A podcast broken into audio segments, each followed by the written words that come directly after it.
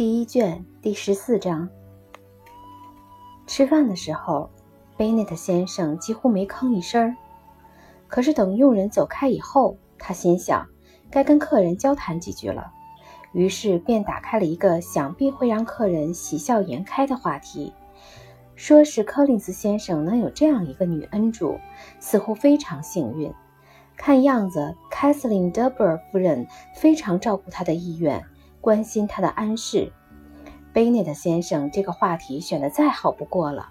柯林斯先生滔滔不绝地赞美起那位夫人来。他一谈起这个问题，态度变得异常严肃。只见他带着极其自负的神气说：“他生平从没看到过任何有地位的人能像凯瑟琳夫人那样和蔼可亲，那样体恤下情。他很荣幸曾经当着夫人的面讲过两次道。”承蒙夫人垂爱，对他那两次布道大为称赞。夫人曾经请他到罗西斯吃过两次饭，上星期六晚上还差人来喊他去打四十张。他认识的人中，许多人都认为凯瑟琳夫人为人骄傲，可他柯林斯只觉得她和蔼可亲。夫人跟他讲起话来，总是拿他与其他有身份的人一样看待。他丝毫不反对他与邻居来往。也不反对他偶尔离开教区一两个星期去拜访拜访亲人，他甚至屈尊劝他早及早结婚，只是要慎重挑选对象。他有一次还光临过他的寒舍，十分赞成他对住宅做出的种种修缮，甚至亲自赐教，建议他往楼上的壁橱里添置几个架子。这一切的确是很得体，很客气。贝内特太太说：“我想她一定是个十分和蔼可亲的女人，可惜贵夫人一般都比不上她。她住的地方离你近吗，先生？寒舍所在的花园与夫人住的罗辛斯庄园只隔着一条小路。你好像说过她是个寡妇吧，先生？她有子女吗？”他只有一个女儿，是罗西斯的继承人，有很大一笔财产。啊！贝内特太太叫了起来，一面又摇了摇头。那她比许多姑娘都有钱了。她是个什么样的小姐？长得漂亮吗？她真是个极其可爱的小姐。凯瑟琳夫人亲口说过，讲起真正的美貌。德布尔小姐远远胜过天下最漂亮的女性，因为她容貌出众，一看就知道出身显贵。可惜她体质虚弱，妨碍了她朝多才多艺的方向发展。不然她是不会有什么欠缺的。这是她的女教师告诉我的。这位女教师现在还跟他们母女住在一起。德布尔小姐十分可爱。常常不拘名分，乘着他那辆小马车路过寒舍。他进见过国王吗？进过宫中的侍女中，我不记得有他的名字。不幸他身体单弱，不能进京城去。我那天跟凯瑟琳夫人说，英国王宫里因此损失了一颗最绚丽的明珠。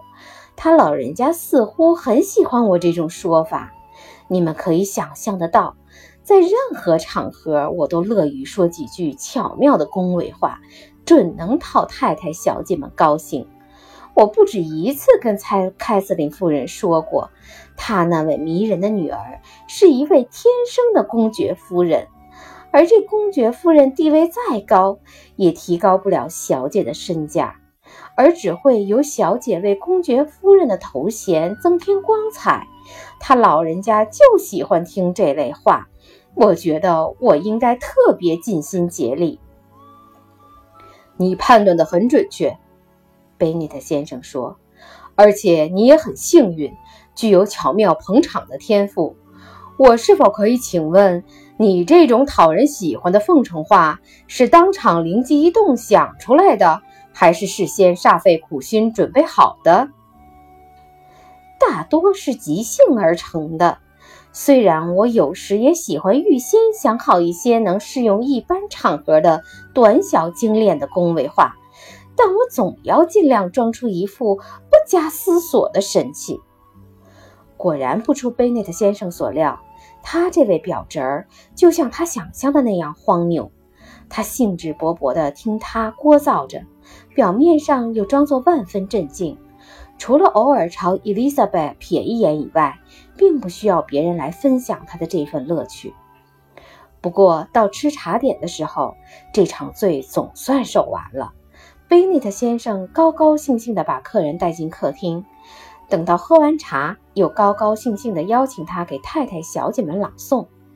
柯林斯先生欣然答应。于是有人给他拿来一本书。柯林斯先生一见到那本书，就吓得往后一缩，连忙声明他从来不读小说，只好请大家原谅。Kitty 瞪眼望着他，莉迪亚惊叫起来。他们又拿来几本书。柯林斯先生寻思了一会儿，选了一本福戴斯的布道集。莉迪亚目瞪口呆地瞅着他打开书，他一本正经、单调乏味的没念完三页，他便打断了他：“妈妈，你知不知道菲利普斯姨父说要解雇 Richard？要是姨父真想解雇他，福斯特上校倒想雇佣他。这是星期六那天姨妈亲口告诉我的。我想明天去梅利顿再打听一下，顺便问问丹尼斯先生什么时候打城里回来。”大姐、二姐忙叫莉迪亚住嘴。柯林斯先生很生气，将书一撂，说：“我经常发现年轻小姐对正经书不感兴趣，尽管这些书纯属写给他们看的。老实说，我感到惊讶，因为对他们来说，最有益的事无疑是聆听圣哲的教诲。不过，我再也不勉强我那年轻的表妹了。”他说罢，转向贝内特先生，要求跟他玩十五子棋。贝内特先生答应了他的要求，说这倒是个聪明的办法，让姑娘们去搞他们自己的小玩意儿。贝内特太太和几个女儿恭恭敬敬地向他道歉，请他原谅莉迪亚打断他的朗诵，并且保证说，他若是重新再读那本书，绝不会再发生这类事儿。不想，柯林斯先生对他们说：“这一点他一点也不记恨表妹，绝不会怨他有意冒犯。”随后，他便与贝内特先生坐到另一张桌旁，准备玩十五子棋。